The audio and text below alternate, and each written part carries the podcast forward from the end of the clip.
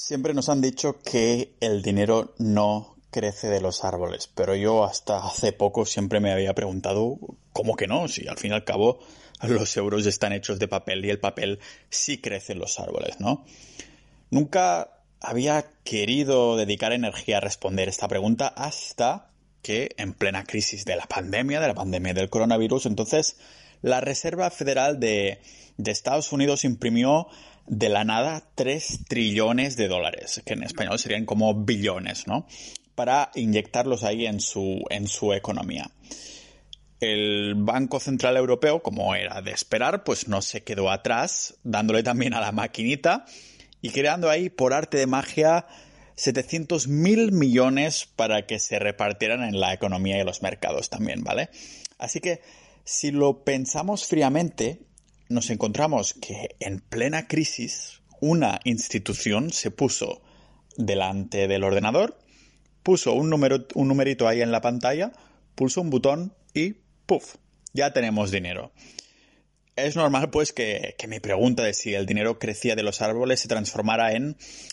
Entonces tal vez en vez de los árboles sale de los ordenadores, ¿no? Pero no es tan sencillo de contestar con un rotundo sí o no, pero hoy vamos a aprender cómo responder a este enigma.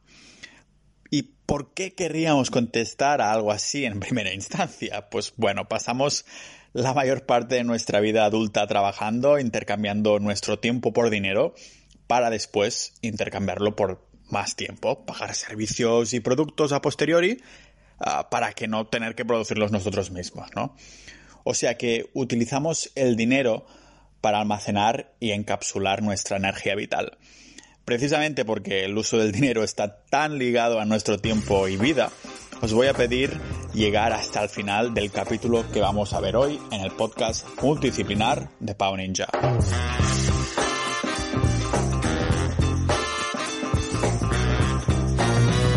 Cuando nos damos cuenta que estas instituciones tienen el poder de imprimir el dinero que les da la gana, más de un ciudadano entonces dirá, joder, pues que impriman más dinero, nos lo den a todos y así todos seremos ricos, ¿no? ¿Por qué se, se, esperan a que haya una crisis económica para, para hacerlo, no? Porque solo ponen las, el dinero en las arcas públicas y en los mercados. Vale, imaginad, yo tengo mi, mi blog, ¿vale? Pau Ninja. Ahí llevo escribiendo desde 2017 y gracias a la audiencia y fidelización que he conseguido, pues me han llegado más de una oportunidad, ¿vale? Pero ahora imaginad que cuando alguien crea una web de, de lo que sea, el tráfico viniera sin apenas trabajo, ¿vale? Todo Dios, pues lógicamente tendría una, porque tendría tráfico a montones. Y si esto pasara, pues absolutamente nadie me llamaría para colaborar porque soy igual de bueno o malo que el vecino. Pero no os engañéis, porque a vosotros tampoco os saldrían oportunidades, porque todos seríamos iguales, ¿vale? Uh, ¿Por qué? Pues por el mismo motivo. Todos tenemos un blog con audiencia. Ergo ha dejado de ser algo especial. Y con el dinero pasa exactamente lo mismo. Si yo tengo 500 euros en el bolsillo, tiene mucho valor porque no es una cantidad fácil de conseguir, y menos un billete tal cual de 500, ¿no? Pero si por arte de magia, o por pulsar un botón, de pronto existe más dinero en el mundo, esos 500 euros ya no son tan especiales, han pasado a valer menos en el momento que se ha creado más, ¿vale? Por esto, una de las características principales del dinero es que es escaso. Lo valoramos por su propiedad de escasez. Ponemos este pilar, el de ser escaso, como el primero porque solo con esta base se eliminan de la lista un montón de, un montón de potenciales candidatos a ser usados como dinero. De lo contrario, pues todo Dios podría crearlo, ¿vale? Y algo que en verdad llevamos haciendo de hace décadas, creándolo de la nada, especialmente desde 1971 cuando Nixon, el presidente Nixon de Estados Unidos, desligó el patrón oro del dólar firmando un nuevo tratado de Bretton Woods con el único fin de ir y pagar la guerra de Vietnam, ¿vale? La guerra que, por cierto, perdieron. Y es verdad que los ciudadanos de a pie lo tenemos difícil, pero mientras tengamos a terceros como los gobiernos o estados en este caso, que puedan mandar a crear dinero, esta propiedad no se cumple, no hay propiedad de escasez. Y he visto varias webs de, de, reservas federales y bancos centrales donde publican artículos de explicación de las propiedades del dinero y estas cosas, ¿no? Y en uno, una de estas webs, la Reserva Federal de San Luis, mm, que publicaba uno de estos artículos oficiales y en el punto de escasez, no ponían escasez, sino que en su lugar enumeraban esta característica con entre comillas, producción limitada. Y tiene cojones la cosa porque en la definición de esta ponían que las reservas federales se encargan de salvaguardar el valor del dinero controlando su producción. Esto es mentira, porque se lleva usando dinero muchos años más de los que existen los bancos centrales. Y con una definición así, nos están diciendo que el dinero no existe si no existe una reserva federal en este caso, porque de lo contrario no hay nadie que lo controle. No hay nadie que controle su escasez, ¿vale? Su producción limitada en este caso. Así que hay bienes que son escasos sin que un banco o Estado intervenga, ¿vale? En otras palabras, la propiedad de escasez, de ser limitado, tiene que venir por sus propiedades naturales, no porque alguien controla lo que se crea o se deja de crear, ¿vale? Pero no solo lo crean los bancos centrales cuando les sale del chomino pulsar el botón, porque sin darnos cuenta, ah, cuenta perdón, también lo creamos nosotros cada vez que ingresamos pasta a nuestra cuenta corriente. Lógicamente es el banco quien lo hace, pero nosotros con esta acción, sin darnos cuenta, creamos uh, dinero. ¿Cómo? Pues no suena eso de que menos de un 10% del dinero del mundo existe en efectivo. Pues sí, y, todo lo, lo, demás, todo el resto de dinero son numeritos en una pantalla. Me explico, ¿vale? Los bancos solo están obligados a mantener menos de un 10% del dinero, vamos a decir 10 para redondear, Ah, que es el que ponemos en nuestras cuentas, ¿vale? ¿Por qué? Pues porque se supone, porque un 10%, porque se supone que no todo el mundo irá de golpe a sacar todo su dinero efectivo, así que tienen un 90% de margen para moverlo y hacer sus maldades nazis, ¿vale? A grosso modo, funciona de la siguiente manera. Nosotros vamos al banco a ingresar 1000 euros en efectivo, ¿vale? Nos lo ponen a nuestra cuenta corriente pero ellos solo están obligados a mantener este 10% que os estaba comentando, ¿vale? En este caso, un 10% de 1000 serían 100 euros. Esto es lo que están obligados a mantener. En nuestra cuenta vemos unos 1000 euros ingresados, ¿vale? Pero la realidad es que de pronto se crean 900 euros ficticios que no es que precisamente se vayan a, a, usar para crear polvo en los libros contables, ni mucho menos, se usarán para dejárselos a clientes que piden préstamos, invertirlo, lo que sea, ¿vale? Y estos clientes que han pedido pasta o a cambio de interés, lógicamente, porque sí, se les cobra interés de un dinero creado de la nada también, pues estos clientes compran un producto o servicio y cuando el vendedor vaya a depositar lo que ha ganado de este cliente que le ha comprado algo, ¡puf! Se han vuelto a crear el 90% de este dinero de la nada. Pero tiene gracia la cosa porque este porcentaje de, de, hace años que incluso es menor de un 10%, ¿vale? Desde marzo de 1971 la Reserva Federal de Estados Unidos dictaminó que ahora ese 10% en realidad Estados Unidos era un 6% o así, pasaría a ser un 0%, o sea que no le obligaban a, quedarse nada al banco, ¿vale? Desde entonces.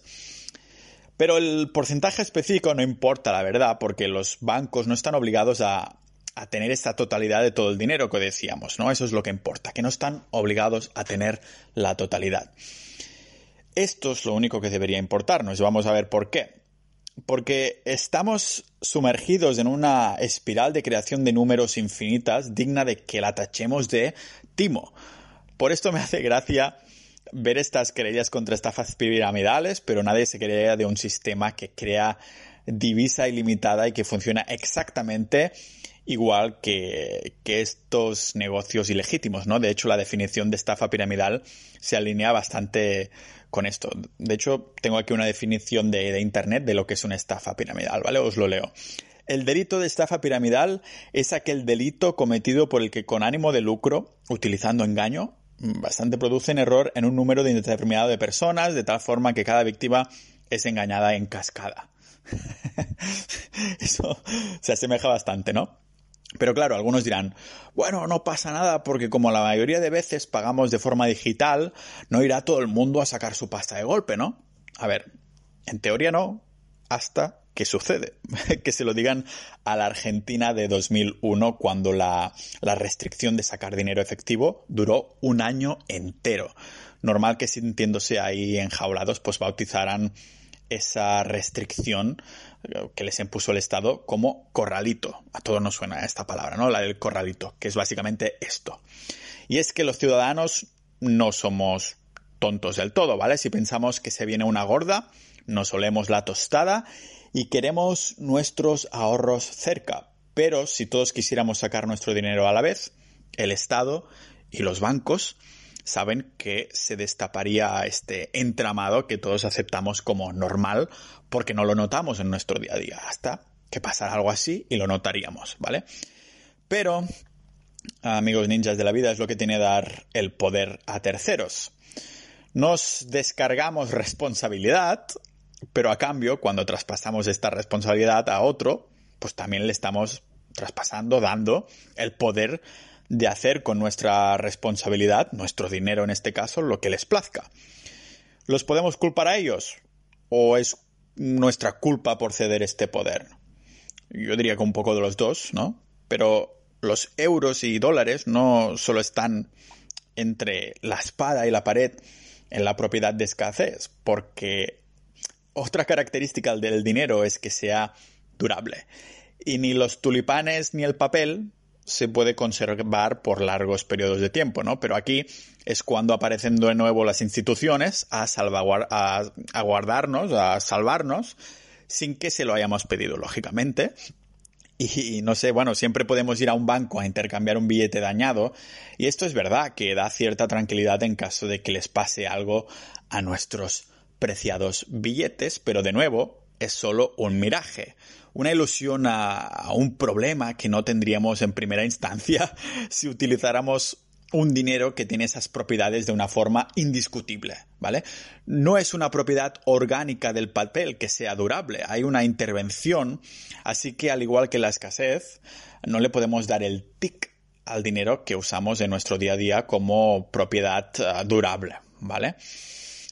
Y al igual que, los días de nuestro día a día que usamos dinero, que se pueden dividir en unidades de tiempo cada vez más pequeñas, pasa lo mismo con la siguiente propiedad del dinero real, y es que es divisible. Tal vez ahí en clase de inglés del cole te preguntan, ¿el dinero es divisible o indivisible? Porque claro, no puedes contar un dinero, dos dineros, tres dineros, los famosos contables incontables, ¿no? Pero en este caso decimos que el dinero es divisible, aunque no lo partimos en el sentido físico de la palabra, sino en el numérico. Un billete de, un billete de 10 euros se puede dividir en dos de 5 o en monedas incluso más pequeñas, ¿no? Es por eso que no utilizamos cabras para pagar. No sería muy bonito ni para el animal ni para nosotros verlas divididas y sería una manera mucho más exacta, perdón, mucho menos exacta de poderlos contar, ¿vale? Y a la hora de dividir y contar también tenemos que procurar que el dinero sea fungible, es decir, que un billete de 5 euros en mi bolsillo o banco valga exactamente lo mismo que en el tuyo, que en tu bolsillo o que tu banco, ¿vale? Y la última propiedad es que el dinero tiene un valor intrínseco. Si os digo la verdad, yo nunca había escuchado esta palabra tan chula hasta que me empecé a, ver documentales y, leer libros sobre el tema de, del sistema monetario y de nuestro dinero, ¿vale? ¿Y qué significa que el dinero tiene que ser intrínseco? Pues el significado de intrínseco es que tiene valor en sí mismo. Una definición que, bueno, es un tanto vaga y objetiva porque ¿quién le da valor, no? Nosotros, la naturaleza, la economía, el Estado, ¿no? Pero para ir sobre seguro vamos a decir que el valor intrínseco del dinero es el valor que el mercado le da. Pero a la vez añadiremos que este valor tiene que ser valioso por él mismo, ¿vale? Un ejemplo muy claro sería el oro, ¿vale? Valorar el oro por su valor intrínseco significa valorarlo por lo que vale como metal, como dinero, como medio de intercambio, no por lo que vale en euros los gramos que estamos sujetando, ¿vale? Me refiero a que si tenemos un lingote en nuestras manos, podemos hacer hay cálculos mentales de lo que vale en otra divisa, pero lo valoraremos ah, por eso, ¿no? Por lo que estamos sujetando en nuestras manos. Es, una propiedad un tanto difícil de interiorizar bajo mi punto de vista, pero se ve claramente cuando vamos al mercado del pueblo y compramos eh, una manzana, ¿vale? Solo nos ha preocupado el valor euros, lo que vale en euros, cuando hemos comprado esta manzana. Pero cuando la tenemos en la mano ya no pensamos en lo que nos ha costado en euros, pero en el valor que tiene por ella misma por cuánto nos hace salivar, por las ganas que tenemos de comérnosla, por lo sana que es, ¿no? Por lo roja que es. Este es el valor intrínseco de la manzana. Como veis, las características del dinero no son pocas, pero es normal, porque si no, cualquier cosa podría colgarse la medalla de dinero, ¿no? Pero aparte de esto, también tiene que cumplir tres funciones principales, ¿vale? En la última volveremos a poner en evidencia el sistema monetario actual en el que estamos inmersos de hace décadas y por fin entraremos a ver las consecuencias y soluciones de esta gran mentira un poco más adelante, pero esto es crucial. ¿Vale? La primera de las funciones del dinero duro es que sea un medio de intercambio. Por ejemplo, dos civilizaciones pueden usar rocas o pieles de castor para intercambiárselas entre ellos, ¿vale? Ah, si eso de las pieles de castor o rocas os ha sonado raro es precisamente porque se tienen que cumplir todas las otras características del dinero, no solo la de ser medio de intercambio, ¿vale? Lógico, como todas las demás. Pero precisamente por esto, la primera función, porque es la más no importante, pero deseable, ¿no? Por eso, a lo largo de la historia se han usado todo tipo de bienes Ah, como dinero que no han terminado perdurando porque se quería algo de sustancia intermedia para que se pudiera intercambiar. Pero después se ha visto claramente que se necesitaban otras funciones y las características que ya hemos, hemos dicho, ¿vale? Ah, más adelante se vio que el dinero también necesitaba ser contable, por ejemplo, lo que significa que puede ser numerado y por lo tanto tiene una función de unidad de cuenta, ¿vale? Si ah, comerciamos con tulipanes, pues sería un poco difícil porque tal vez tus ah, zapatos cuestan un tulipán entero, pero tendríamos que ver cómo pagamos un café. Tal vez un trocito de pétalo, pero es un engorro llevar ahí la balanza de, de los milímetros encima, ¿no? Y en el caso de nuestro papel moneda, esto es lo más fácil del mundo porque usamos los dígitos en nuestra cuenta bancaria o billetes y monedas y ya está. Que sí, que sí que los euros son mm, tanto medio de intercambio como unidad de cuenta y en este aspecto cumplen su función. Pero, ¿qué tal con la tercera función? Es aquí, es aquí donde volvemos a poner y a poder pillar ¿no? por los huevos y poner en evidencia el sistema monetario actual y el llamado dinero que estamos usando. Y es que el dinero real, el dinero duro, necesita cumplir la labor de ser depósito de valor. Es decir, necesita conservar su valor en largos periodos de tiempo. Es por esto que no utilizamos, yo qué sé, los kiwis como medio de intercambio, porque aunque sea una de las frutas más nutricionales a la que dejamos el kiwi guardado unos días ahí en el estante, pues se nos arruga Ah, pues sí, es, esto, se nos arruga, ¿vale? Se nos arruga más que nuestro cuerpo serrano después de pasar horas en la piscina pública. Ya veis, con, este punto, al igual que con la escasez, desbancamos a cualquiera de las ah, divisas como euros o dólares como depósitos para, para refugiar valor. Y es que ni los euros ni los dólares mantienen su valor a lo largo del tiempo. Y si no me creéis, podéis dejar mil euros en el banco y a ver si siguen teniendo el mismo valor al cabo de 10 años, por ejemplo, ¿vale? Incluso menos. Es verdad que, que seguiríamos viendo el número 1000 en nuestra cuenta corriente, pero el precio de las cosas va subiendo una media de 2-3% cada año, ah, si no hay una hiperinflación, que entonces es más. Ah, pero este 2-3% anual es lo que llamamos inflación, con los que muchos ya estáis familiarizados, ¿no? Por esto, nuestros padres y abuelos siempre nos han dicho eso de, en mi época el, cine costaba 30 pesetas, ¿no? Y, podría ser que nosotros también tengamos que decir algo similar a nuestros descendientes. En mi época el cine costaba 12 euros y a lo mejor vale 50 en esa época, ¿vale? Aunque no estoy totalmente convencido de que ese día llegue, porque la historia ha demostrado una y otra vez que vivir con el mal llamado, entre comillas, dinero, que solo se basa en la confianza de la sociedad, pero no cumple con las propiedades y funciones que hemos visto hoy, ha llevado a las civilizaciones que lo han usado al colapso, tarde o temprano, ¿vale? Pero un momento, Pau, si ni los euros ni los dólares son escasos o son depósitos de valor, entonces, ¿no son dinero? Exactamente. Así que ya podemos responder a la, a la, pregunta que nos hemos hecho al principio de si el dinero crece de los árboles o de los ordenadores. La respuesta es que una cosa es el dinero fiduciario y otra muy distinta el dinero duro. El dinero fiduciario es aquel respaldado por los gobiernos y la sociedad, pero que no cumple con las propiedades del dinero duro, ¿vale? En este dinero fiat, dinero, dinero fiduciario, sí crece en los árboles cuando los bancos centrales lo quieren en efectivo y sí también sale de los ordenadores cuando le sale del sobaco, ¿vale? Pero el dinero duro no. Una de las características más importantes del dinero duro es que es limitado precisamente porque nadie pueda manipular su valor aumentando su volumen, ¿vale? Si os, fijáis, si vamos a, yo qué sé, Imaginad que vamos de viaje a Croacia y en el aeropuerto decidimos cambiar euros a cunas croatas, ¿vale? La moneda de Croacia. No vamos a una ventanilla que diga cambio de dinero, no, sino que vamos a una empresa de cambio de divisa. Así que respondemos, el dinero duro de verdad no crece de los árboles ni de los ordenadores, pero el dinero fiduciario sí, que es el que usamos en el día a día, ¿vale?